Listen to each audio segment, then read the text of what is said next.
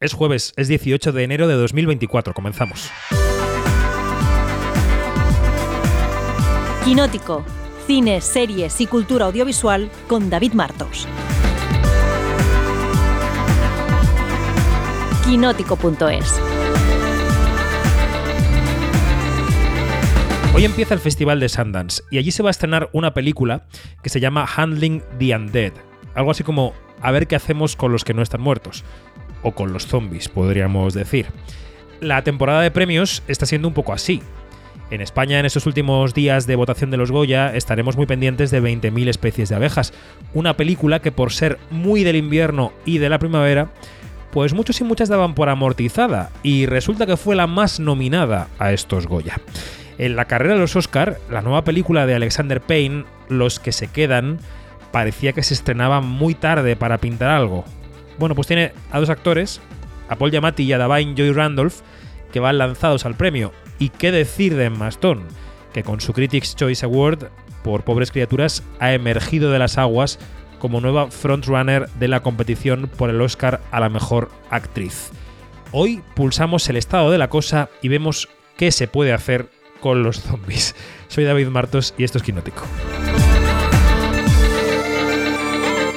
Ya sabéis que estamos en quinótico.es, primera con K y segunda con C, con toda la información del sector audiovisual, de la industria en español, que podéis apuntaros allí a nuestra newsletter diaria y gratuita, y que si queréis apoyar un periodismo audiovisual de calidad podéis suscribiros quinótico.es barra suscripción. En este podcast semanal vamos a escuchar dos charlas, dos conversaciones sobre Valenciaga, Cristóbal Valenciaga, la serie de Disney Plus que se estrena mañana sobre los 30 años que pasó el gran diseñador español en París.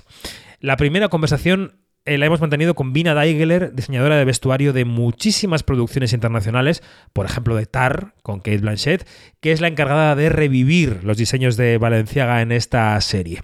Así que empezamos por ahí, vamos a escuchar cómo suena eh, Cristóbal Valenciaga y después la charla con Vina Daigeler.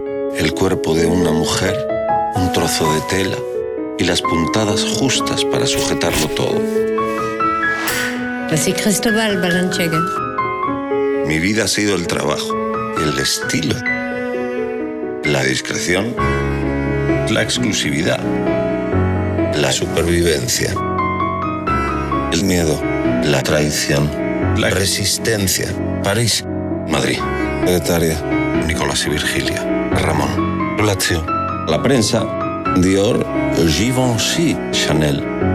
Todos crearon el misterio Valenciaga. Vina Daigeler, ¿qué tal? ¿Cómo estás? Muy bien. Muy a gusto aquí, con mucha expectación cómo, van a, cómo va a ser el estreno de nuestra serie. Bueno, eres una eh, diseñadora de vestuario con un prestigio brutal, has trabajado en producciones de mucha categoría, pero me parece, y tú me corregirás, que esta serie, Cristóbal Valenciaga en particular, me parece un reto tan mayúsculo que yo no sé si has tenido noches sin dormir de yo esto, cómo lo voy a abordar, porque es tan grande. Bueno, después de esta frase ya no voy a dormir más hasta el estreno.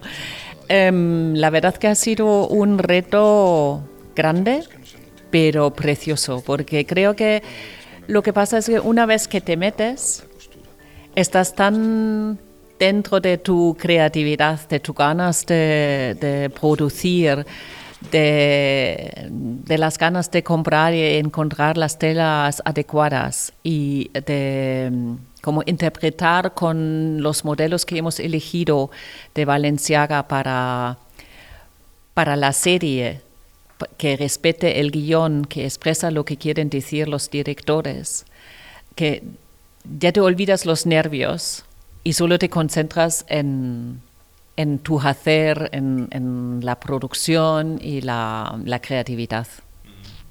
Entiendo que hay muchísimo material disponible para acceder, ¿no? O no sé si hay muchísimo material de documentación para consultar sobre Valenciaga y sus creaciones. Existen además muchos ¿no? modelos de Valenciaga, pero yo no sé si sobre el proceso de su creación hay tanto material.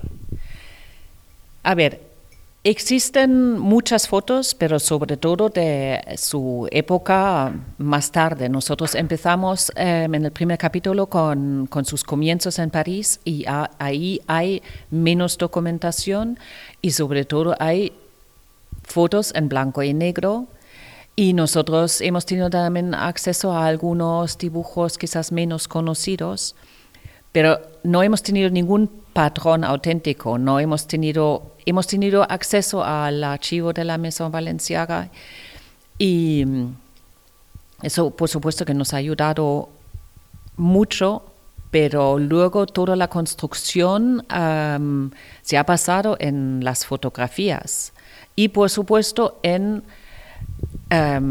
en saber las técnicas de, alta costura de mi equipo, de los patronistas y de las costureras que hemos tenido. Ellos son unos grandes profesionales y saben cómo tiene que ser el interior de un vestido valenciaga para que puede funcionar y que refleje exactamente el vestido icónico que intentamos reproducir. Em, yo creo que esto es más mm, para el equipo de guion y el de dirección, pero quiero orientar la, la pregunta hacia el vestuario también. ¿Qué has aprendido sobre el hombre Cristóbal Valenciaga? ¿Tú qué has ido descubriendo sobre él a través de sus diseños? Es decir, ¿qué tipo de hombre era, según tú, a través de lo que has aprendido, te has empapado de cómo diseñaba, de cómo construía esos vestidos y esos trajes? Creo que más que ningún otro diseñador, él es artista. Él es realmente artista que ha nacido ser um, diseñador, porque tiene un conocimiento sobre las telas y sobre el patronaje y sobre las técnicas, y eso lo, lo, lo transmite en, en sus diseños que es brutal. Es como un pintor, es como Picasso que tiene una técnica alucinante y luego tra transforma al abstracto a, bueno, a, y eso lo mismo ha hecho él. Al principio ves su gran conocimiento sobre la técnica y luego cada vez lo de, más y cada vez es más escultural, más arquitectónico y más impresionante y además siempre avanzado en su tiempo y es también arriesgado. Y, y por eso para mí es realmente un, un artista más que un diseñador. Y no has podido, por volver a la pregunta, ¿eh? no has podido asomarte un poco a su a su alma, a su manera de ser. Es decir, ¿qué, qué, qué hombre crees que era? Porque hay la serie supongo que se basa en hechos reales, pero también tendrá sus licencias de conversaciones. Una vez vista la serie y, y sabiendo sus diseños, ¿qué hombre diría? ¿Cómo dirías que es como hombre, no? Eh, Valenciano. Bueno, sabemos todos que ha sido un, una persona muy hermética, um, que no le ha gustado hacer entrevistas que casi no existen no existen fotos y que por eso también ha sido la razón que cuando él um, que cerró realmente la, la, casa, y creo que eso es porque es el artista que con él su obra lo, lo ha terminado, porque creo que es eso lo que él se vio a sí mismo, como un, un artista. Y, y con, con lo que intenté de decir es que realmente eso es lo que he conocido, esta parte de, de artista que vive solamente para, para su arte, um, que eso me pareció nuevo, que es algo que no lo sabía antes. Y lo transmite Alberto muy, muy bien. Decías que habías tenido acceso a material de la Mesón Valenciaga.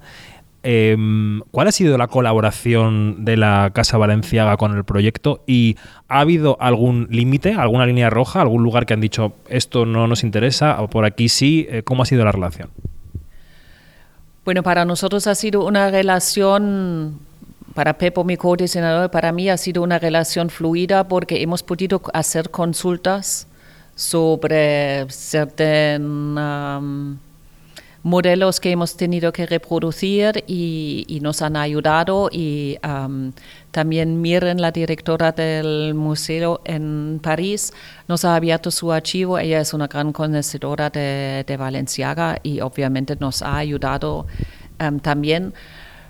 Pero también han visto que como somos profesionales que de técnica, por ejemplo, tengo yo un- una base muy, muy profunda porque en realidad soy también costurera, así que había como una confianza mutua que, que nos ha ayudado para tener una buena relación. Eh, antes mencionabas las telas, que son muy importantes para tu trabajo. Yo no sé si, apelando a esa costurera que también eres, si era muy importante para ti que las telas fueran lo más parecidas posibles, no solo estéticamente, sino también de estructura a las que él utilizaba. Si ha habido que encontrarlas donde no se pueden encontrar o si incluso ha habido que fabricarlas porque no existían. Pues esto lo de las telas ha sido una parte muy muy difícil porque hoy en día la producción de telas ha cambiado un montón, por ejemplo, sobre todo en lanas ya no tienen el mismo peso y em, el mismo tacto como antes. Entonces, muchas veces hemos tenido que ayudarnos con otras telas que los hemos juntado, los hemos fusionado para poder em, reproducir el, la misma estructura.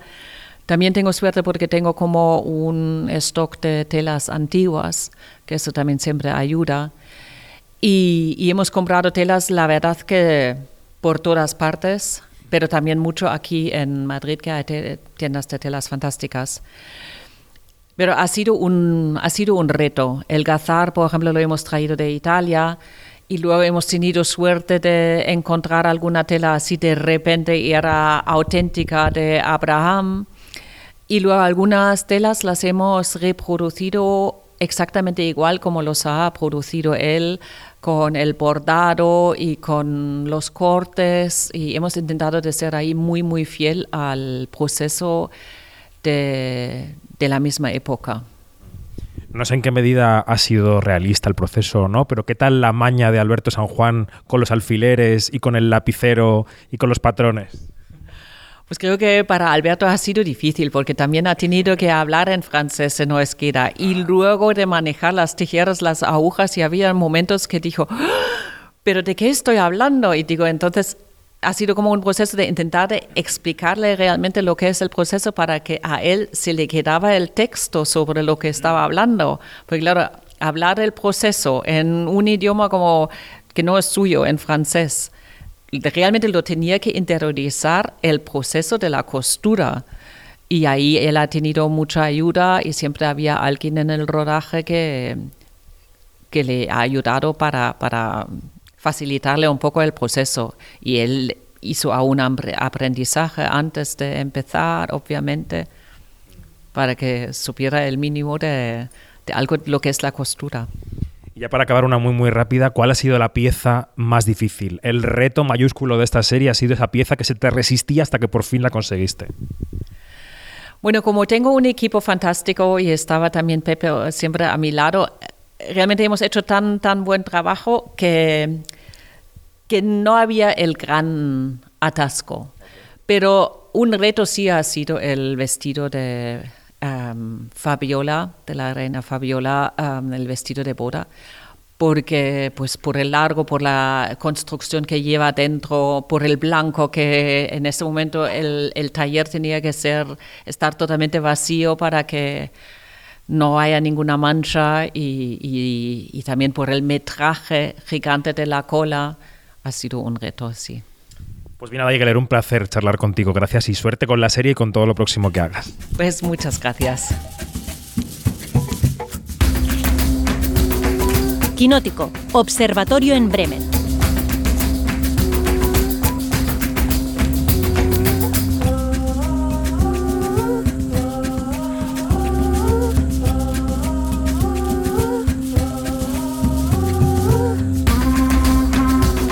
Pues empezamos el observatorio en Bremen después de escuchar a Vina Daigeler, la diseñadora de vestuario de Valenciaga. Siempre digo Valenciaga porque la serie tuvo ese nombre y ahora es Cristóbal Valenciaga, con nombre y con apellido, pero me voy a acostumbrar.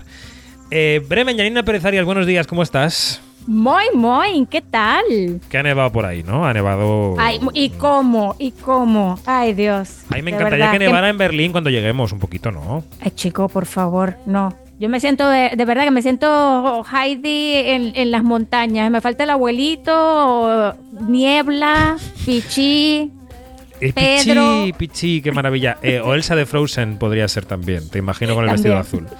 Eh, Marina Such, buenos días. Eh, muy buenos días. Yo de verdad entiendo que la nieve mola, pero eh, la nieve para tener que estar en un sitio en el que tienes que trabajar es muy incómoda. Ajá. Han tenido que pasar no, por favor. tres años desde Filomena para que yo me reconcilie con la nieve, que hace ya tres años, ojo, y parece mentira que fuera en 2021.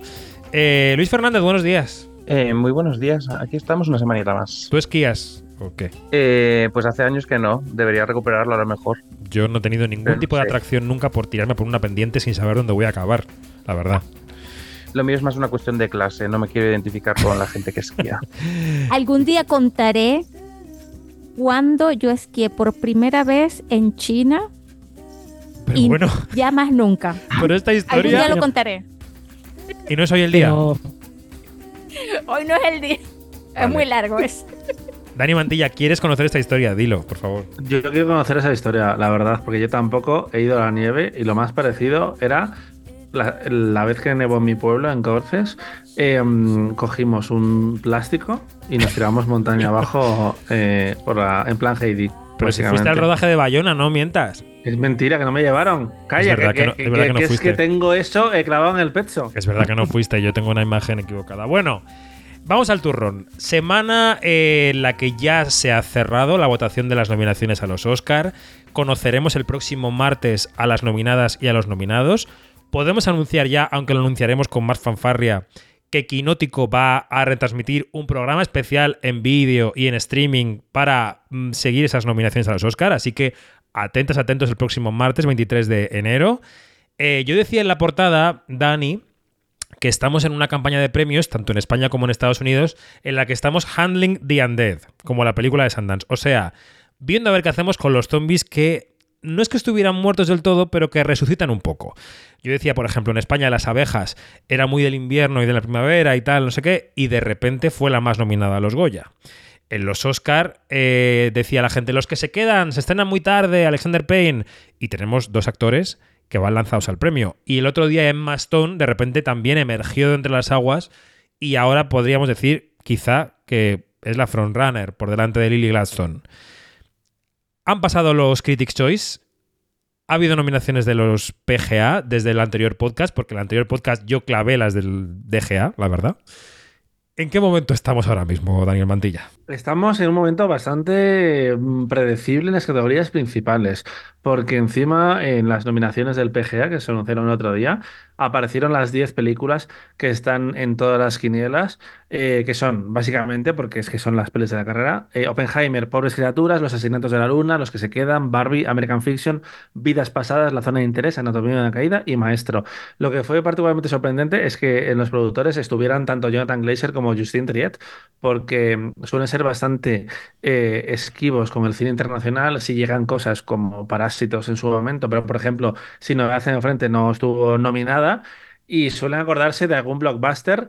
Pero este año no. Eh, tampoco ha aparecido Spider-Man cruzando el multiverso, que pensaban que mm, se pensaba que iba a estar aquí nominada. Han tirado de Gold Derby, por decirlo de alguna forma, y ahora mismo estamos en mejor película y en mejor dirección con los nombres que eh, pues más suenan a priori. Y las preguntas vienen sobre todo de mejor eh, actor, actriz, eh, secundario y secundaria, eh, tras las nominaciones de los SAG, donde apareció, por ejemplo, Penélope Cruz, Sí. que no había estado nominada en ningún premio importante, no había ganado nada en la crítica y de repente está aquí. No apuestes nunca en contra de Penélope, porque en Hollywood eh, están obsesionados con ella y en Europa, porque yo creo que el voto europeo fue lo que la llevó a la nominación con Madres Paralelas, que tampoco, eh, tampoco estuvo nominada en ningún precursor. Y veremos lo que pasa, porque este viernes voy a sacar un tema evaluando to- todas las opciones españolas a los Oscar, eh, pero también es una forma no de entretenernos, pero sí de hablar otras cosas, porque aparentemente mejor película tenemos una favorita absoluta como es Oppenheimer, que ya ha ganado en los Critics' Choice y en los Globos de Oro. ¿Algo que objetar a alguien a este análisis fino de Daniel Mantilla? Eh, me parece muy fuerte que Dani diga que no hay ningún blockbuster nominado estando ahí Barbie. No, no, ya, no, total, total. Pero como ha sido ha- to- mm, 100%, eh, tiene razón. Pero estaba pensando en, en otros y realmente es que este año tampoco ha habido muchos más. Porque mm, hizo mucho dinero Guardianes de la, de la Galaxia Volumen 3, pero eso no iba a suceder en ningún caso. Al final es que las películas del año han quedado como muy definidas y puede aparecer una sorpresa, como puede ser, yo que sé, el color púrpura, si los actores se ponen musicales o desconocidos, eh, si a los ingleses y bueno, también a los, americanos les entra el buen gusto a tiempo. Eh, ya vimos el año pasado con After Sun que no pasó, que solo llegó un actor. Veremos qué pasa con la peli de, de Andrew High. Pero está todo como bastante definido. Y ahora lo más interesante es la carrera de mejor actor y actriz con, eh, por un lado, Paul Giamatti y Cillian Murphy eh, con Bradley Cooper, que está en tiempo de descuento, y con Lily Glaston y Emma Stone, como decías antes, David. Sí. Eh, y todo esto, claro, en una semana en la que hemos tenido dos ceremonias de premios, los Critics' Choice, que han tenido evidentemente su peso, el que sea, en la carrera de los Oscar, y los Emmy, que solamente premiaban televisión, que han sido, eh, no sé si estaréis conmigo, dos buenas ceremonias, cada una en su estilo, pero que las dos han enseñado vías que los Globos de Oro no cogieron, claramente. Eh, los critics ya los hemos comentado mucho, eh, hicimos podcast. Me interesa saber qué opina eh, Marina Such de los Emmy, tanto de la gala, con esa nostalgia subida de tono eh, y las reuniones de repartos, como de los premios que fueron un poco por el carril, salvo alguna excepción. ¿Qué te parecieron los Emmy, Marina? Bueno, pues la gala, hay que efectivamente, como los, los premios cumplían 75 años, pues quisieron también celebrar eh, algunos aniversarios, pues el de, eh, hubo, hubo re- pequeñas reuniones de reparto de Los Sopranos, de Anatomía de Grey, que es muy fuerte, que estando todavía en emisión, cuente como una serie clásica que tiene un aniversario de estreno. es que es muy fuerte lo de Anatomía de Grey. Eh, Ali McBeal, eh, la verdad es que volver a ver, a- aparte de ese reparto, bailando a, a Barry White en aquel baño unisex, pues oye, es como un recuerdo desbloqueado. La gala estuvo bastante bien. Eh, tuvo algunos momentos muy inspirados. Eso de recuperar a Tina Fey y Amy Poehler para volver a hacer un weekend update estuvo bastante bien. Y luego es que los ganadores pues fueron bastante bastante esperados, sobre todo y previsibles, sobre todo teniendo en cuenta que por culpa de, de la huelga de actores, eh, sobre todo, pues los Emmy se han celebrado en medio de todas las galas de premios previas a, los Oscar. Entonces era un poco, bueno, pues gana Succession, vale, gana The Bear, que en este caso ganaba por la primera temporada. Vale, ya es que ya los hemos visto ganar antes. Gana Bronca, bueno, es que lo hemos visto en los Globos de Oro llevarse todos los premios. Entonces ahí se pierde un poquito de. Se pierde un poco de emoción. Se aparece los Emmy que tuvieron una racha cuando cambiaron hace algunos años la manera de elegir los ganadores. Tuvieron como una racha en la que de repente había, había ganadores un poco distintos, o sea, distintos porque se salían un poco de lo esperado. Tipo Tatiana Maslany por Orphan Black, eh, o incluso Kyle Chandler por la última temporada de Friday Night Lights, que era una cosa que nadie esperaba. Y ahora han vuelto un poquito a lo que han hecho ellos siempre, ¿no? Que es mm, si los académicos ven tres series, solamente votan esas tres series y no ven más. O sea, siempre se ha criticado mucho que los Emmy son unos premios de tele que no ven la tele. Y bueno, hay que decir que las ganadoras son muy justas ganadoras, pero se echa de menos que hagan un poquito, que repartan un poco el amor, ¿no? Que no vaya todo tan concentrado. Janina Pérez Arias, que aunque no sé si vio las galas en directo, sé que oye puntualmente todos los podcasts de Quinótico, porque es la primera adicta a esta droga. ¿Qué te parece? ¿Qué evaluación haces de las dos ceremonias? ¿Te parece que estuvieron a la altura, que estuvieron divertidas? Te invitamos a verlas cuando viste el podcast. ¿Te, te daban ganas de haberlas visto? Sí, sí. eh, a ver, em, yo no las pude ver eh, al, al tiempo que se transmitieron, sino que las estuve recuperando después de escuchar el podcast. Las estuve, estuve recuperando así partes y de verdad que a mí me pareció lo de los, eh, la gala de los Emmy fantástica. O sea, tuvieron, tuvo unos, unos momentos extraordinarios que yo creo que la gente va a seguir hablando de esos momentazos y me recordó mucho a lo que intentó hacer eh, la gala de los Oscars, creo que fue el año pasado, al reunir este elencos de, para, para, para este, un aniversario puntual, pero no pasaron de allí. O sea, este, eh, ¿qué, qué- qué gallinas son? ¿Qué, qué, qué poco arriesgados son en darles, en dar momentos que se luzcan, ¿no? Entonces yo creo que estas dos galas, tanto la de los critics como la, critics como la de los Emmy, ha dado como que muestra de, oye, se pueden hacer las cosas también de otra manera.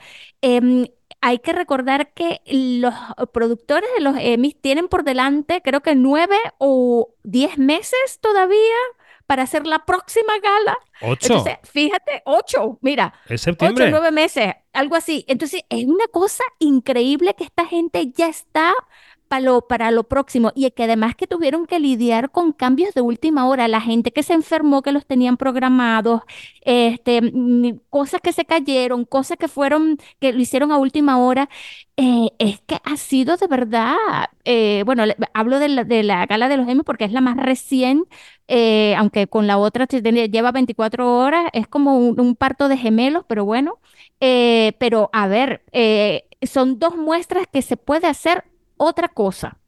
Claro que sí. Vale. Y Y Luis. una, una cosa que Ah, perdón, Marina, perdón, dale. una cosa que se me ha olvidado comentar es que el actual contrato de los semi con las cadenas en abierto en Estados Unidos, que ya sabéis que rota, la emisión de, de la gala va rotando en Sí. cada una de las cadenas en abierto, ese contrato se acaba en 2026. Wow. O sea que veremos, veremos qué pasa ahí. Bueno, di- di- haznos un pronóstico. ¿Qué crees que va a pasar? Eh, no, eh, no lo sé, no lo sé. Había muchos críticos estadounidenses que pedían que, que hiciera esa. mm, que intentaran esa retransmisión eh, mixta que tuvieron. Fueron los Globos de Oro, que estaban en streaming y, en, y también en abierto. Eh, pedían eso, que directa, o que la gala se fuera a streaming directamente, o que tuviera una retransmisión mixta, en una cadena en abierto y en una plataforma en streaming, pero a saber. Bueno, Luis, ¿qué te han parecido las ceremonias de lo que has escuchado de las retransmisiones? Eh, bueno, pues es que ya han dicho bastante, han hecho un buen resumen de la situación. Yo destacar que me ha parecido que ha estado bien tener así tantas galas seguiditas, porque yo creo que los talentos han ido eh, ensayando sus discursos un poquito más, y yo creo que se ha agradecido también un poco esa participación, un poco más, esa implicación de, de los actores y de las actrices y, y directores a la hora de dar los discursos. Me acuerdo, por ejemplo, del de Jonathan Bailey en los Critics el, el- Sí. la madrugada del domingo, que fue estupendo. Yo creo que hacer este precalentamiento de varias galas juntitas les, les está viniendo bien y hemos tenido momentos muy emotivos, momentos muy graciosos. Se agradece también que en los semi, ¿cómo se llama? Eh, mi mujer maravillosa de, de White Lotus, Ah, Jennifer Eh, Coolidge. Jennifer, Jennifer Coolidge. Jennifer Coolidge, eh, agradeciendo a esos malvados gays, eh, que fue una cosa divertidísima y que por lo menos también rompió un poco la racha de victorias de... Y la madre del presentador. Y la madre del presentador. Ay. Bueno, es- ¿cómo fue ese momento, por favor? Divertidísima. Baby. Ese baby, eh, Baby. tiene el poder de callar a todo el mundo. Hombre. Y Sí, nada, después lo único es que el problema de estas dos galas han estado muy bien. El problema es la sensación, un poco lo que decía, comentabais en general, que hay una sensación de repetición. En plan, no puede ser que tres series se lleven todo. Y en, en los critics también era una cosa de Oppenheimer, Bar- Barbie, Oppenheimer, Barbie todo el rato. Había esta sensación un poco de, sí, está bien, pero quiero algo más, quiero variedad, quiero alguna sorpresa, que al final es lo que, lo que les pedimos a este tipo de galas. Pues estoy de acuerdo contigo. En general, de acuerdo con todo el mundo. Cosas eh, que van a ocurrir hoy. Hoy empieza Sundance, Dani. ¿Alguna clave de Sundance que, que empieza hoy y que cubriremos en Quinótico? ¿Y cómo lo vamos a cubrir también? Cuéntanos. Lo vamos, lo vamos a cubrir a partir de la semana que viene porque el mundo online no empieza hasta el 24 de, enero en la montaña, así que probablemente sea el 25 aquí en Europa. Y va a ser una edición especial porque es el 40 aniversario del festival que fundó mm, Robert Redford, que ahora está desvinculado de la dirección, pero que tiene una historia muy íntima con Sundance. Y han aprovechado y han preguntado a, a cineastas surgidos del festival y también a periodistas que lo han cubierto por sus películas favoritas que ah, tuvieron su premier mundial allí. Y os digo el top 10 para que veáis un poco también el legado del festival. En el 10, Sangre Fácil de los Cohen. En el 9, Tu mamá también de Alfonso Cuarón. En el 8, Boyhood de Linklater. En el 7, eh, Antes del amanecer de Linklater.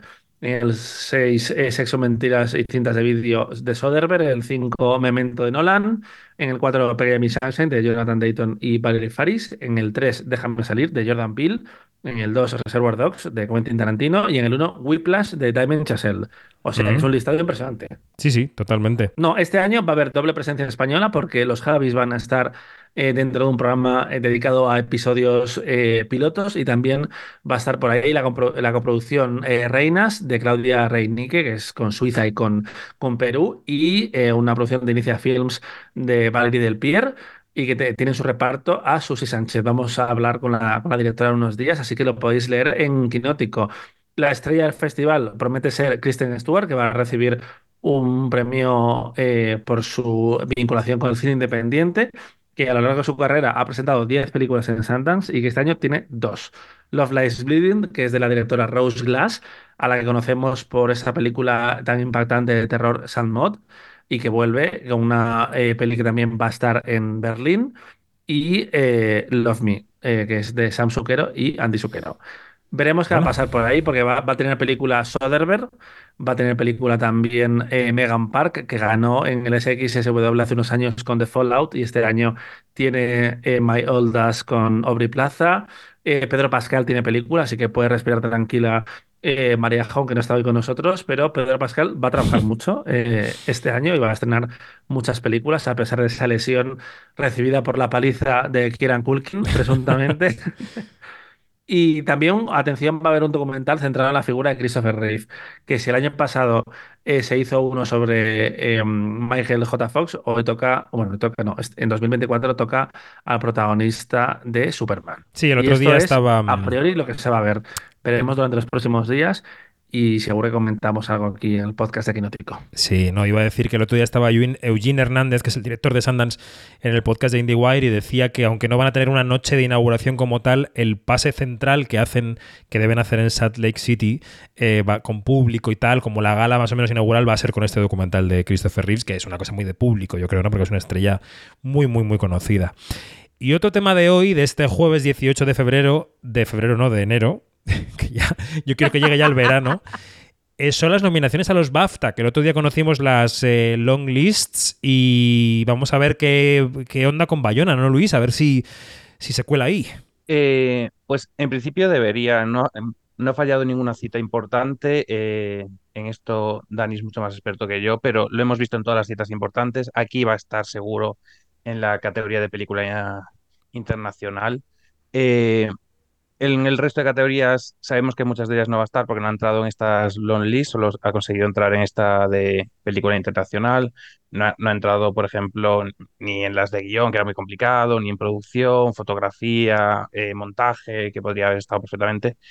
Pero bueno, eh, en esta long list, eh, en esta primera long list, sabemos que Barbie, eh, Los Asesinos de la Luna y Oppenheimer partían como grandes favoritas, son las que más eh, menciones tenían, pero después esto variará mucho porque realmente, claro, los nominados son cinco en cada categoría y muchas se caerán. Eh, el año pasado ellos son los que elevaban el fenómeno de Sin Novedad en el Frente y estaría, sería estupendo, la verdad, que este año nos dieran algún tipo de sorpresa, que abrazaran, por ejemplo, desconocidos y le dieran ese empuje final en un momento clave eh, de la temporada, eh, o alguna película independiente eh, británica, como puede ser Femme, que tiene algunas interpretaciones increíbles, o How to Have Sex, que tiene bastantes, bastante presencia en las, lo- en las long lists, y que podrían hacer un, unas nominaciones un poco más ricas y diferenciadas también de la temporada americana, porque al final eh, esperemos que estos comités que tiene, que tiene los BAFTA decidan apostar por un poco la diferenciación. Al final tienen una filmografía súper rica y no tienen por qué copiar al 100% la temporada americana y no abrazar tanto a lo mejor a Oppenheimer, Barbie, Los Asesinos de la Luna y apostar por sus producciones propias. Yo creo que sería lo, lo ideal para sus nominaciones, sobre todo para diferenciarse de, del resto de premios de la temporada. ¿Salen pronto, no, tú- Dani? ¿Salen pronto? ¿Tienes tú una fe? Vamos, Luis, en los BAFTA, Sí, sí, que sí, no la toda tengo- la del mundo. No la tengo yo, ¿eh? No la tengo yo en Digo absoluto. que, mm, que salen pronto, tan pronto como que mucha gente estará oyendo este podcast y ya tendrá las nominaciones en su pantalla del móvil. Pero bueno, Este año sale un poco más tarde de lo habitual, a eso de la una hora española, y hay que tener en cuenta que efectivamente va a haber seis nominaciones en las categorías de dirección y en las, en las de interpretación, las cuatro, eh, a diferencia de los Oscar, que este año poco a poco están cogiendo esa tendencia. Los Globos de Oro, por ejemplo, pasaron también a seis, los Critics ya tenían seis, y yo no sé si en algún momento veremos que los Oscar em, cambian el número de finalistas. Yo espero que no, porque para esto soy un poco intransigente y a mí me gustan las cosas cerraditas y que se puedan comparar con el resto de la historia de los Oscar, eh, que es una de las razones por las que estoy en contra de la, de, la fusión de em, premios eh, de interpretación por género. Pero bueno, ese es otro melón que no me has preguntado y que no hay que abrir, por favor, porque hay muchas cosas que comentar esta semana. Así que los BAFTA, veremos eh, si rescatan a Desconocidos y yo doy por supuesto que Bayona sí que va a estar nominado en Mejor Película Internacional. Ni quisiera falta que yo te preguntara para que tú abrieras temas. jamás, jamás. o sea, no, no se ha producido. Janina Tom Cruise da mucha guerra. da mucha guerra. Uy, uy. En la última semana, en la última semana hemos sabido que firmaba un acuerdo con Warner para hacer movidas y hemos sabido inmediatamente después que ya estaba trabajando con Paramount en la tercera parte de Top Gun. Yo creo que como reacción a ese acuerdo con Warner, los otros han dicho, pues también sigue con nosotros. Eh, ¿Qué ha pasado con Tom Cruise y cómo ves tú a este señor? Eh, me da risa porque recuerdo que tú pusiste, eh, nos hablaste, de, dijiste, ahí está pasando cosas con Tom Cruise y pusiste, ¿qué tío? ¿Qué tío? Pues sí, ¿qué tío Tom Cruise? Porque fíjate, empezamos por Top Gun 3. Bueno, es, una, es este mm, Top Gun 3 con Paramount, le están moviendo, están eh, tratando de que estén eh, Miles Tyler y Glenn Power, eh, están tratando también que esté el mismo director que es Joseph Kosinski, em, están intentando montar esto, pero, pero así como, como, como pensando en si les gustó las dos pues les va a encantar la 3. Y yo creo que eso es, esa es la, e, esa es como que la consigna, ¿no? Y bueno, eso por un lado con Paramount, pero ojo, porque Tom Cruise ha firmado tremendo contrato con Warner, incluida la oficina montada para Tom Cruise en las oficinas de Warner. Que esto, ¿de qué va esto? Esto es que eh, Warner, eh, eh, Tom Cruise ha firmado con Warner para protagonizar y producir películas y franquicias, películas originales, pero también franquicias. Esto puede ser cualquier cosa, ¿sí? Y, lo, y lo más interesante de todo esto es que no se habla de exclusividad. Bueno, claro, claro, porque siguen todos. Sí, sí, sí. Eso. Entonces, yo creo que Tom Cruise, vaya que tío, como decías tú, pues está, está generando aquí como que un nuevo, un nuevo hombre de, negocio eh, y, multifacético en cuanto a, todas las casas a las que puede tocar. Este, no se quiere casar con nadie, eh, está muy bien. Y, eh, pero esto también indica que va a haber Tom Cruise para rato. O sea, esto Otra es persona, como diría Dani Mantilla, a la que le gusta el dinero y no lo puede evitar. Es así. Eh, y lo hace bien, ¿eh? Y lo hace bien, porque convoca dinero, convoca dinero.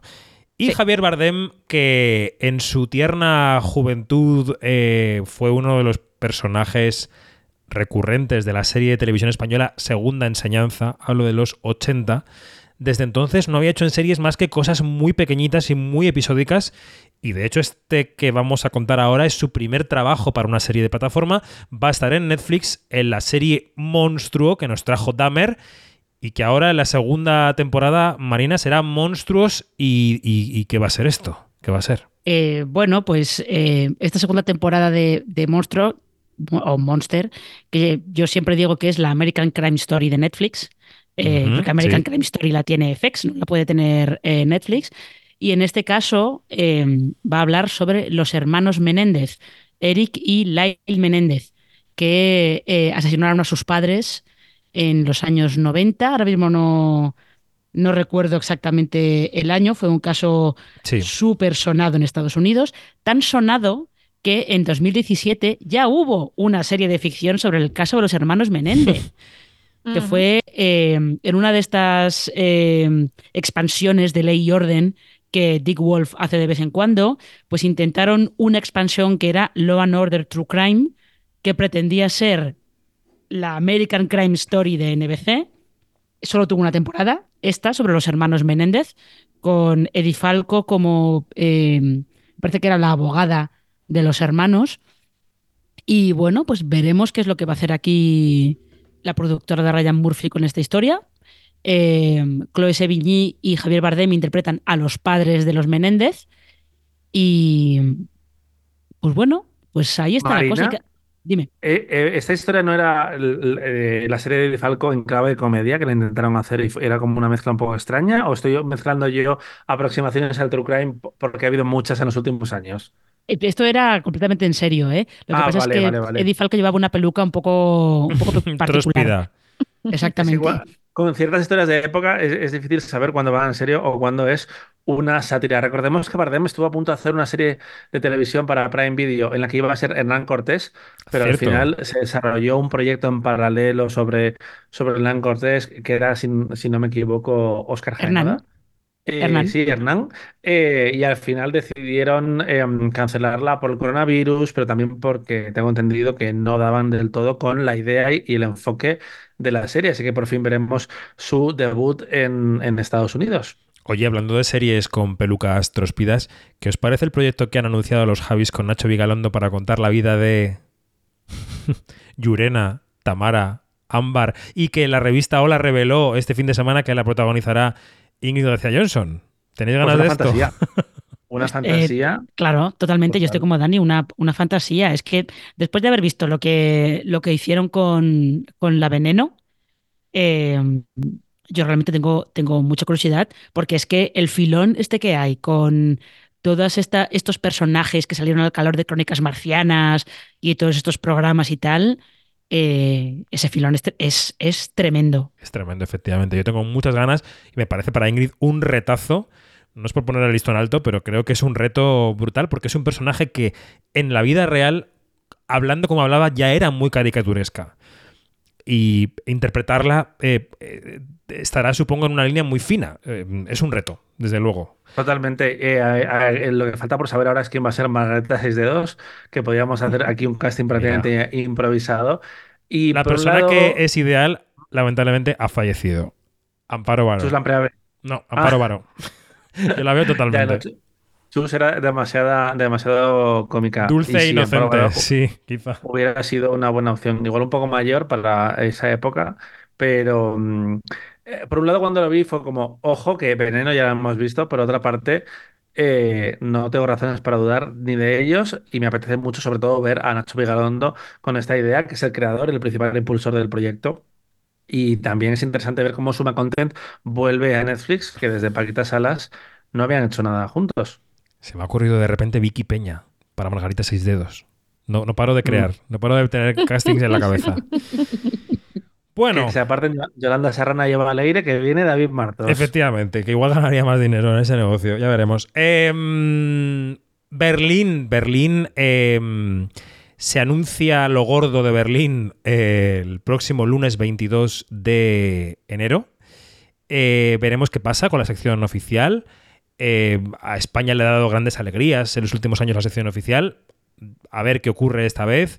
De momento, Yanni, eh, español o participado por España o, latino, no hay de momento grandes anuncios en las paralelas, ¿no? A ver, eh, lo que tenemos de paralelas hasta ahora son, bueno, Panorama y, y Gen- y Generation y Forum también, ¿no? Pero esto puede cambiar mucho. Este, hay que recordar que Panorama, con la llegada de Encounters, pues ha pasado a ser, eh, antes era la segunda eh, sección más importante, ahora ha pasado a ser como que la tercera. Tengo yo la sensación que es así.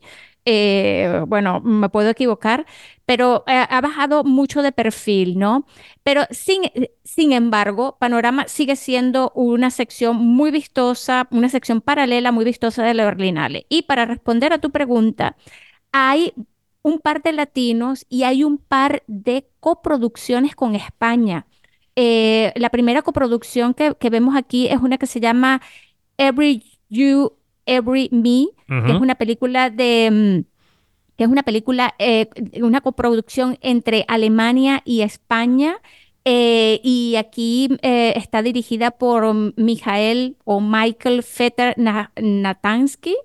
Eh, es, como que la primera eh, película que te puedo mencionar. Hay otra coproducción entre Costa Rica y España, que esta le tengo muchas ganas porque es de una costarricense que se llama Antonella Sudasasi, que ya nos sorprendió con El despertar de las hormigas y que también estuvo en la Berlinale eh, eh, en aquel momento y ahora vuelve con Memorias de un cuerpo que arde eh, que también tiene que ver mucho con el- em, la exploración de lo femenino y de la sexualidad femenina. También está entre la, en la selección de panorama eh, hasta ahora, hay que decirlo, una, una coproducción entre Colombia, México, Francia y Alemania. Fíjate, esto parece La OTI. bueno, que es una película de Santiago Lozano Álvarez que se llama Yo vi tres luces negras, eh, que también tiene muy buena pinta.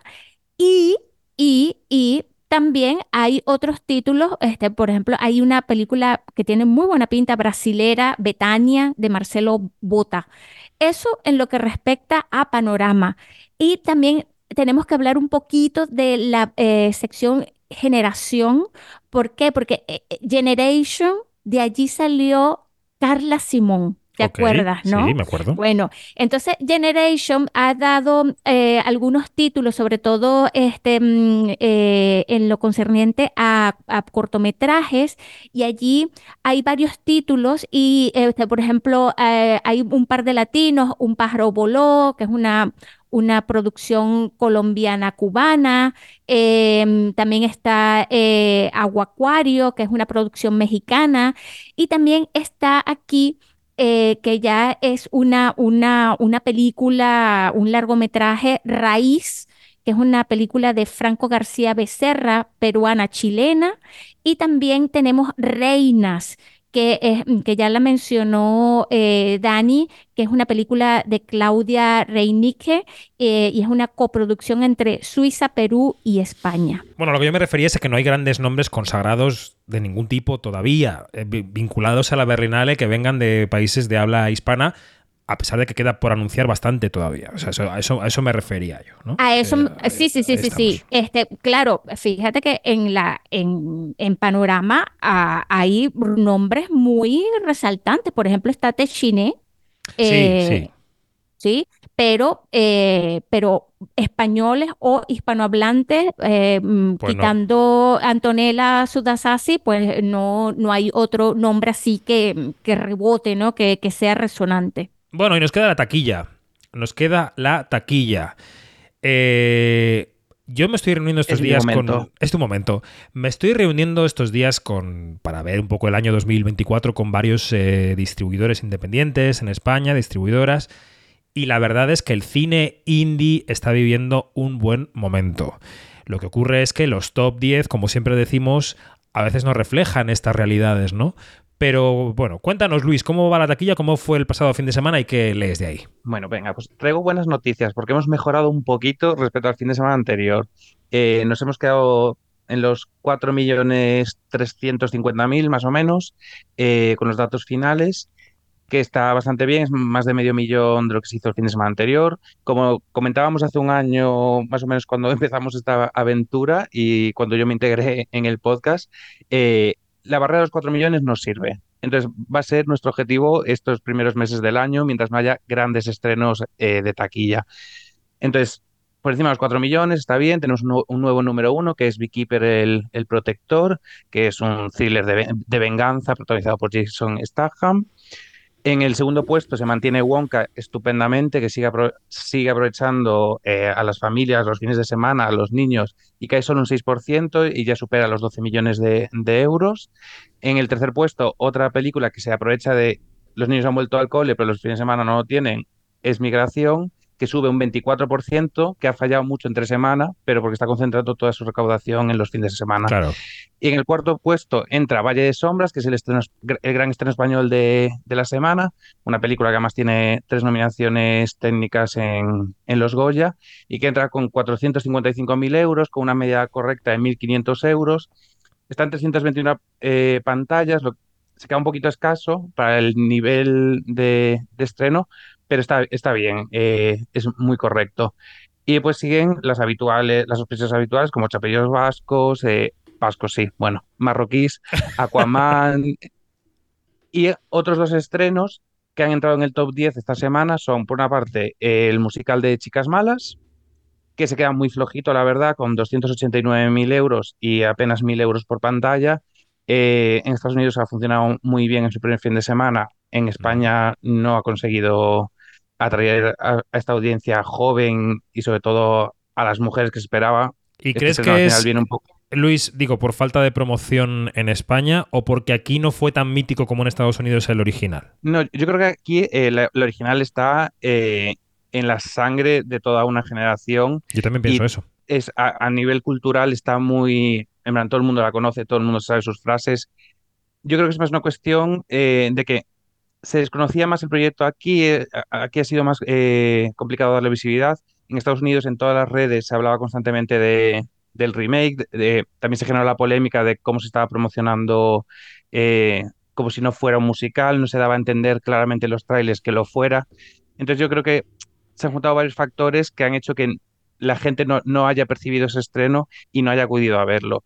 Yo, por ejemplo, he ido entre semana a verlo y la sala estaba muy llena, em, lo cual me sorprendió después de ver los datos de, del fin de semana, pero creo que sí que ha sido una cuestión más de no acabamos de identificar qué es este proyecto, más que no conocer el original, sino qué, qué se supone que es esto, si es un remake, si es un musical, El tráiler era espantoso, el primero que salió, claro. y parecía una especie de remake, reboot, re- secuela, es- no sabías muy bien exactamente qué era, y se notaba un poco que no pasa tanto en el resultado final eh, el origen televisivo, porque en principio iba a ser un proyecto para Paramount Plus hasta que dijeron, un momento, Chicas Malas eh, tiene mucha relevancia cultural, podemos sacarla a, cines. Y cuando se, ha visto la película, que ha tenido críticas positivas, si no estupendas, pero sí buenas en general, que la película ha gustado y la gente ha respondido, sobre todo en Estados Unidos. Sí, sí, to- totalmente. Además aprovecharon un poco tanto el éxito de Barbie en verano como después a Taylor Swift, el tráiler lo, lo pusieron con el documental de, de la cantante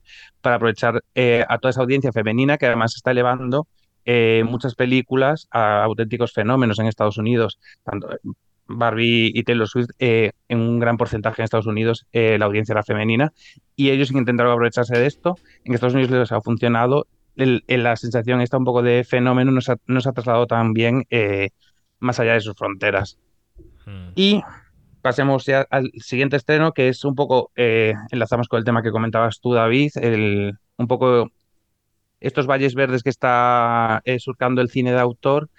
Se estrenaba este fin de semana Perfect Days, eh, de mano de Contra Films, y lo hacía dentro del top 10, estando solo en 99 pantallas, lo hacía con casi 200.000 euros, que es un dato buenísimo, más de 2.000 euros de, de media por cada pantalla, es el segundo mejor dato de, de todo el top 20, solo por detrás del número uno de la taquilla, de Beekeeper, y, y es que sigue la senda de todos estos títulos que hemos visto durante los, do- en los últimos meses, sigue la senda de Anatomía de una caída, de Fallen Leaves, e incluso de A Fuego Lento, eh, hay un público que está deseoso de ver estas producciones, hay un cine de autor eh, de grandes nombres sobre todo, eh, que tiene un público fijo, habitual, que además entre semana después funcionan estupendamente, son películas que Sí. aguantan muy bien en diario y, es que es- está muy bien. Esto tiene una parte B porque también tenemos otras producciones, por ejemplo, eh, es una lástima que este fin de semana La Memoria Infinita no haya entrado en el top 20 siquiera. Tenía un, buen estreno de 50, en 50 salas y no ha conseguido colarse en este top 20, siendo una película maravillosa y que, la hemos recomendado en, en este podcast. Tenemos el, o por ejemplo, Yo, Yo Capitán, que tampoco ha funcionado extremadamente bien, lleva acumuladas eh, 160.000 euros en, en dos semanas. Está bien, pero yo creo que se esperaba más de, de esta producción, sobre todo después de la relevancia que ha tenido en los festivales y en los premios. Pero sí que es cierto que cuando un título de autor funciona, funciona muy bien y nos están dando grandes sorpresas, como muchas de las películas, eh, llegando a cifras que hacía muchos años que no veíamos. Lo de Anatomía de una caída, por ejemplo, es espectacular, que lleva ya eh, más de un millón y medio de euros y esta semana subía un 70% en eh, si no me equivoco, en su sexta semana ya. Y sube un 70%, claro, aprovechando todas las nominaciones, los premios en los Globos de Oro. La temporada de premios ahora va a hacer que muchos de estos títulos tengan una segunda vida Claro. y, y sigan, y sigan sumando. Anatomía de una caída tiene eh, a su alcance ahora mismo el, eh, esos dos millones de euros al alcanzarlos si se sigue manteniendo. Si los BAFTA, por ejemplo, que hablábamos antes, le dan un empujón y la abrazan como abrazaron el año que pasado, así no vean el frente, Anatomía de una caída puede convertirse en un auténtico fenómeno que ya lo es. Entonces, este es un poquito el panorama de, de la taquilla ahora mismo. El problema es que estos eh, estrenos de autor que funcionan súper bien y mantienen a- mucho a- al circuito independiente, no compensan la ausencia de, de títulos comerciales para ese público un poco más casual, ¿no? Hmm. Y todo esto con Bayona de fondo, porque a pesar de que la información que tenía la prensa era que el 4 de enero la película pasaba directamente a Netflix, hablo de la Sociedad de la Nieve, la película ha continuado en taquilla, además con una taquilla que no conocemos del todo, porque los datos oficiales son los que publica el Ministerio de Cultura y van con mucho retraso. Pero ahí sigue haciendo público, porque la película, claro, está sonando por todas partes. Luis, ¿tú qué, qué crees que está pasando con esta película? Sí, ahora mismo en el Ministerio reporta eh, ya un, un millón seiscientos mil euros para la Sociedad de la Nieve. En las cifras más altas sabemos que se estima que ya ha superado los 2 millones y se debe en gran parte gracias al maratón que se está pegando Juan Antonio Bayona, que eh, al final no solo está dedicando su esfuerzo a vender la película en Estados Unidos y a, y a ubicarla de cara a los Oscars, sino que se ha implicado completamente en su distribución en cines. Él ya comentaba en septiembre que la película se iba a ver en cines, que nadie iba a tener problema para verlas. El estreno ha sido más pequeño de lo que esperábamos, pero él sigue ahí presente. Pero está más semanas de las que esperábamos, ¿o no? Sí, sí, sí, sí, sí. Em, nunca se dio, o yo nunca tuve la sensación de que se dio a entender de que el día 4 de enero desapareciera de, de las salas. Pero sí que sigue teniendo más presencia de la que esperábamos, porque al final eh, lo que se espera es que mucha gente decida verla en sus casas en vez de ir al cine. Y la gente sigue acudiendo al cine, sigue, la película sigue haciendo buenos datos, sigue teniendo muchos pases en muchos cines. Y sobre todo gracias a eso, a que eh, el director se, está- se sigue presentándose en los cines, sigue haciendo el tour. Y a pesar de que, eh, como se desvelaba Netflix esta semana eh, y el propio director, la película eh, se ha colado directamente en el top 10 de películas eh, de le- en, en lengua no inglesa eh, de la historia de, de la plataforma, directamente al top 10 con más de 50 millones de horas vistas, que es una, bar- una absoluta barbaridad. Sí. Entonces, Ojo, está Luis, yendo- que está, está a punto de superar, además, perdón, a Sin Sí, sí. En el Frente. Le quedaba, creo que, un millón Total. De, de visionados, que el año pasado ganó cuatro Oscars, eh, arrasó en los BAFTA y está pegando en el momento adecuado. Veremos sí, y qué además- pasa con las nominaciones. Esto lo hace solo en 10 días. De Sin Novedades en Frente es el visionado total. Eh, lo de Sociedad de sí. Nieve son 10 días de visionados y, todavía queda mucho por delante. Además, en su segundo fin, en su segundo fin de semana, digamos, en plataforma, o su segunda semana de plataforma, aumentaba los visionados. Es cierto que si tú ahora mismo acudes a cualquier red social, Instagram, TikTok y demás, hay una conversación enorme alrededor de la película, debatiendo sobre la película. Muchas veces también comparándola con Viven, eh, sobre todo si ves canales eh, eh, de Latinoamérica, hablan mucho, debaten sobre las dos películas, sobre los enfoques. Es- Está teniendo mucha presencia, está generando mucha conversación y la gente la está viendo. Al final, Y sale muy bien parada en esas conversaciones, Luis. Yo creo que sale muy bien parada porque la Sí, gente sí, le está gustando, le parece, le parece muy clásica, de churas, le parece que se va a encontrar una cosa más cruda de la que luego se encuentra en cuanto a al, al- al canibalismo, ¿no? Eh, y volviendo a lo anterior, mm, sí, es verdad que nunca se dijo el 4 de enero se irá de los cines, pero Dani, es lo que había hecho Netflix hasta ahora con sus estrenos limitados, ¿o no? Sí, claro, también es- que eran más limitados y eran testimoniales, que yo creo que eran cuestiones con- contractuales con directores potentes como puede ser eh, David Fincher. Eh, recordemos que, por ejemplo, El Conde no se estrenó en cines en España, eh, estaban obligados a hacerlo, pero aquí ha habido una respuesta del público. Yo entiendo que también es una, un motivo para mm, satisfacer a J. Bayona, que se está dejando la piel por la película. Y, sería también un poco traición quitársela cuando la gente claramente está respondiendo. Y mm, es un argumento a favor de, la coexistencia de cines y estreno en plataformas, que seguramente la película si hubiera tenido un periodo de exclusividad mayor, habría funcionado todavía mejor o si hubiera estado en salas más grandes, pero creo que es, es una lectura muy positiva eh, para todas las partes, para esos cines que se apostaron eh, por ella, eh, para Netflix porque le ha servido de cara a una campaña de promoción y porque yo creo que, salvo eh, que de repente se hunda, que no parece que vaya a ser la, la situación, va a ser la película de habla no inglesa más vista en la historia de Netflix, porque el, número uno lo tiene Trolls con 100 millones o con 110 millones y ahora La Nieve estaba con 50 millones en 10, en 10 días o 11 días y el, y el baremo creo que son 50, o sea que la película va a estar seguramente la semana que viene en los Oscar y va a tener recorrido, porque efectivamente se está hablando bien de ella, se está hablando mucho de ella, y que esto, esto también es importante, incluso en una película tan dramática y tan potente como esta, se están haciendo memes. Y eso es eh, señal de éxito. Pues lo contaremos yo, en Quinótico. Eh, hombre. Sí, sí, sí. Yo, yo, yo me he Venga, pasado chicos. chistes de la película, la verdad, con gente, ¿eh? Luis, terminando, terminando. Sí, no, es, es- solo decir, está siendo fuerte porque en TikTok directamente hay eh, vídeos haciendo rankings de los supervivientes, de quién aportó más a la supervivencia del grupo y quién menos. De tú eres el 14 porque tú hiciste poquito y tú eres el número uno porque hiciste el que más. Está- estamos en este nivel de, de locura ya con la película. Es cultura pop, es cultura pop la película y eso favorece a los visionados claramente. Que tenemos que ir terminando ya, Eh, ya lo siento porque estaba el debate animadillo. Eh, Dani Mantilla, Luis Fernández, Janina Pérez Arias, Marina Such, gracias y hasta la próxima. Hasta la próxima. Chao, chao. Adiós. Nos quedamos con un fragmento de la banda sonora de Alberto Iglesias para Cristóbal Valenciaga y escuchamos la segunda charla sobre la serie de este podcast, que es con los tres showrunners, con los tres directores, John Garaño, Aitor Arregui y José Mari Goenaga.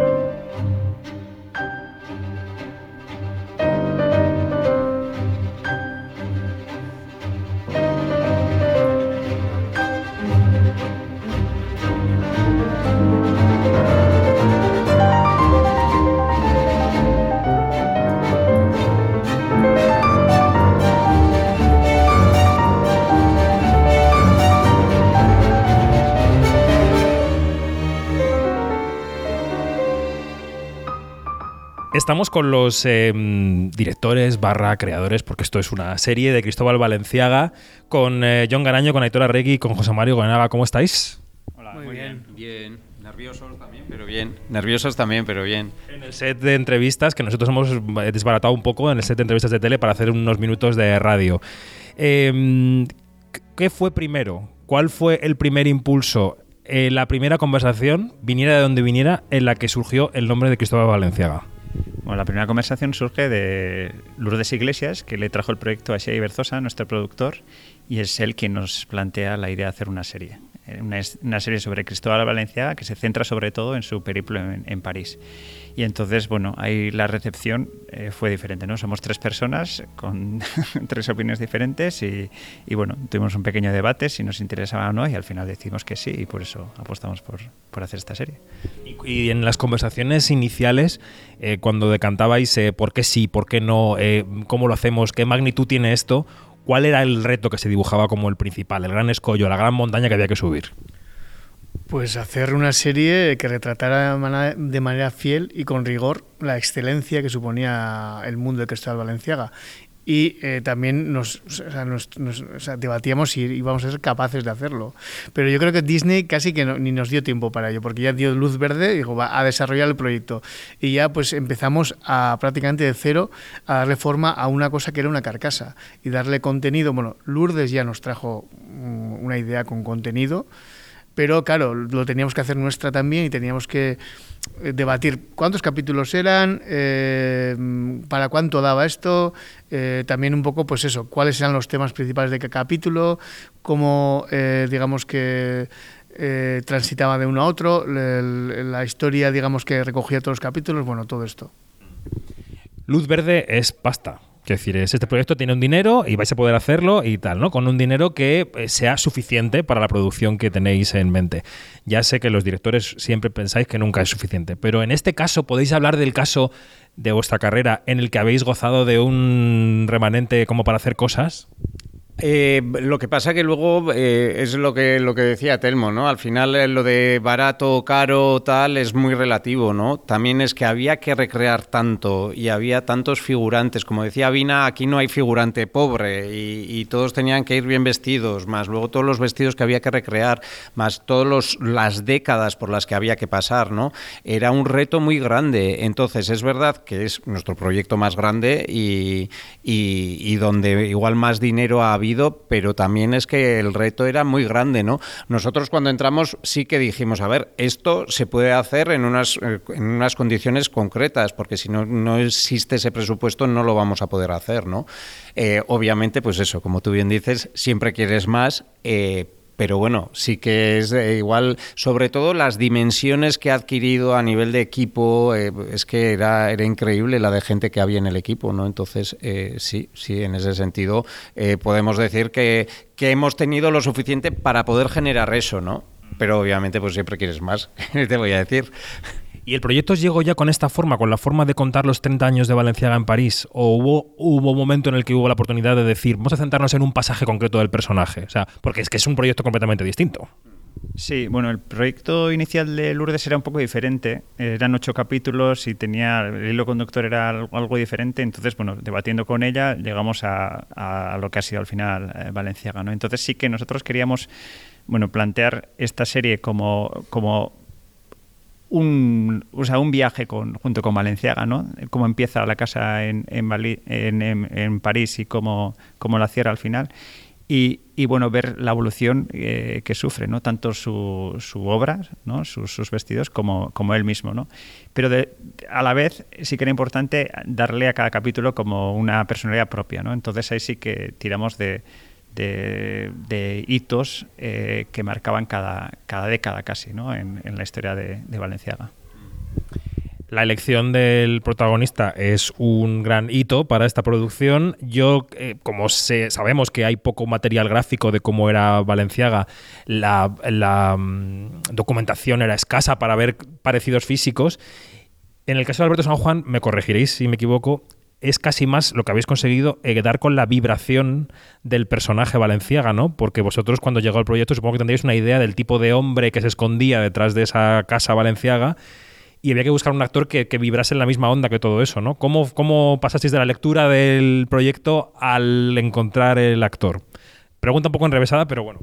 A ver, yo creo que sobre todo lo que vimos en Alberto es eh, una humanidad, ¿no? Es decir, eh, con Cristóbal Valenciaga yo creo que existe un poco la tendencia a, o la tentación de retratarlo como un conde Drácula eh, escondido en su, en su castillo, ¿no? Y lo que eh, Alberto nos dio desde, desde la primera prueba era precisamente que lo humanizaba mucho, ¿no? Luego yo creo que Alberto además, él de por sí, ya como de fábrica, tiene como un cierto humor, ¿no? O sea, es, es verdad que lo que la, la, la serie es, es, un drama, ¿no? Eh, pero eh, en la propia actitud y, el, cómo él se, se ubica ¿no? eh, en distintas situaciones, siempre hay como un pozo de, o no siempre, pero sí que en momentos hay como un pozo de humor, ¿no? Y todo eso nos, nos resultó muy atrayente porque nos hacía el personaje, como bien se dice en algunas entrevistas, ¿no? Eh, bueno, en alguna, o sea, en, en la de Prudence Lynn la, lo retrata como una persona que ella esperaba que fuese como muy distante y se lo encontró más cercano de lo que esperaba, ¿no? Y Alberto nos daba un poco eso, ¿no? Y, y, lo, lo, tenía él. O sea, ya más allá de que luego sea un gran actor, ¿no? Y que ha hecho un currazo en muchos aspectos, pero ya había algo en él que, que, nos interesaba mucho, ¿no? Uno de los aspectos del curro es el, el, trabajar la técnica de la costura. Acabo de, de charlar un rato con Vina Daigeler y decía que a él, claro, que, que, fue el proceso a veces el que le llevó a poder aprenderse el texto y algunos pasajes, ¿no? Eh, esto y el reto de las texturas, de las telas, de los modelos, supongo que, es, que, que, supondría una buena parte de que la serie llegara a buen puerto en rodaje, ¿no? No sé. Sí, yo creo que es Mira, otro de los grandes retos, me acuerdo que lo que más nos, de lo que más nos obsesionaba era cómo transmitir eso narrativamente, o sea, la genialidad de Valenciaga narrativamente, para que un espectador normal eh, pudiera entender que esto es algo especial, ¿no? No simplemente poner a unos modelos eh, desfilando en un pase, sino, y que también, porque es, la plasticidad es muy importante ahí, y cómo lo ruedas también, pero también transmitir por qué eso es especial. Y, no te creas que nos, nos, costó bastante, a mí personalmente me costó bastante ver por qué es esto especial en comparación con Chanel, por ejemplo, en comparación con Dior. Y, y bueno, decías, si a mí me cuesta, le puede costar al espectador. Eh, ¿Cómo podemos transmitir esto? ¿no? La, esto, esto que se dice mucho de la ingeniería que hay o la arquitectura que hay detrás de, cada prenda, eh, los pesos, el, ir cada, vez más hacia una abstracción como fue en los últimos años, ¿cómo lo transmites? Porque, por ejemplo, pues eso, ¿no? Un genio de música, un músico, pues igual es más fácil, porque al final pones a alguien, lo digo así a las bravas, ¿eh? pero pones a alguien tocando una pieza y dice, haciendo que se lo ha inventado ahora, y transmites una genialidad. Pero esto cómo va, porque el proceso también de creativo es muy largo. Son primero patrones, luego costura, luego cómo y fue un yo lo recuerdo como una obsesión por nuestra parte de cómo hacerlo, ¿no? Y bueno, en combinación, digamos, y con mucho debate con Vina, también un poco debatiendo constantemente nosotros, pues bueno, eh, fue como la utilización de distintas técnicas para, para intentar transmitir pues parte de esa genialidad, ¿no? Y los límites, eh, porque supongo que hay parte de investigación, pero dada la eh, oscuridad del personaje y, el, alojamiento, el alejamiento de los focos públicos, habrá buena parte de creación en los guiones, en los diálogos, en las relaciones personales. ¿Os pusisteis algún tipo de límite de hasta aquí, el personaje va a ser así, por aquí no, por mucho que se diga que era, no vamos a ir aquí? ¿Cómo dibujasteis los contornos del personaje?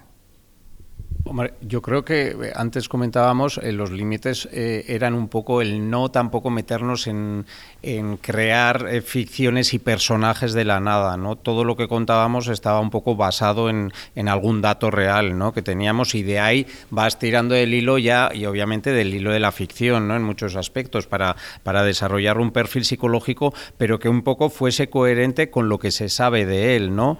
y en ese sentido, ese ha sido yo creo que nuestro mayor límite. Luego nosotros no, no, no, hemos tenido límites ni a la hora de hablar de, la sexualidad de Valenciaga ni de su eh, posicionamiento político o su no posicionamiento político, etcétera, etcétera, ¿no? Entonces, el límite yo creo que era sobre todo no, eh, no irnos demasiado a, trucos de ficción eh, simplemente por sustentar el interés del espectador, eh, crear subtramas que no tienen nada que ver con Cristóbal para, yo qué sé, ¿no?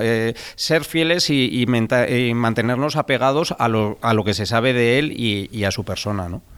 Y ya para acabar, que se nos ha acabado el tiempo, eh, estreno esta semana, un estreno supongo que distinto al de una película en cines. Esa mirada curiosa a las cifras de taquilla de los cines, en este caso, va a estar igual centrada en las reproducciones y los clics en la medida en que la plataforma os informe. ¿Cómo os enfrentáis a esto?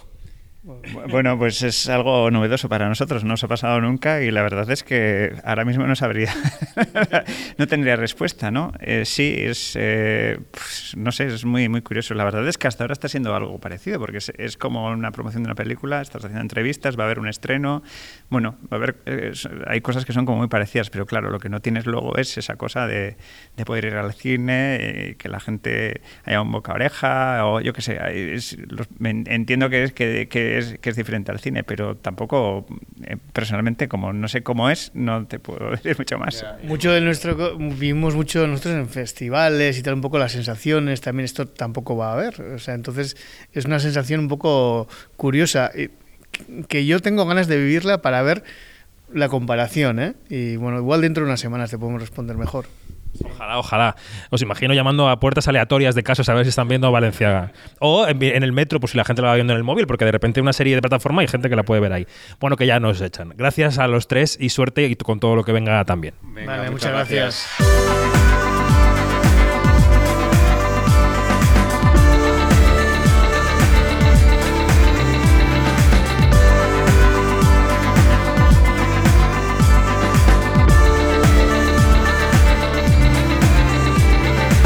Es todo más información en quinótico.es, primera con K y segunda con C, y en nuestras redes sociales donde somos Quinótico. Hasta la próxima.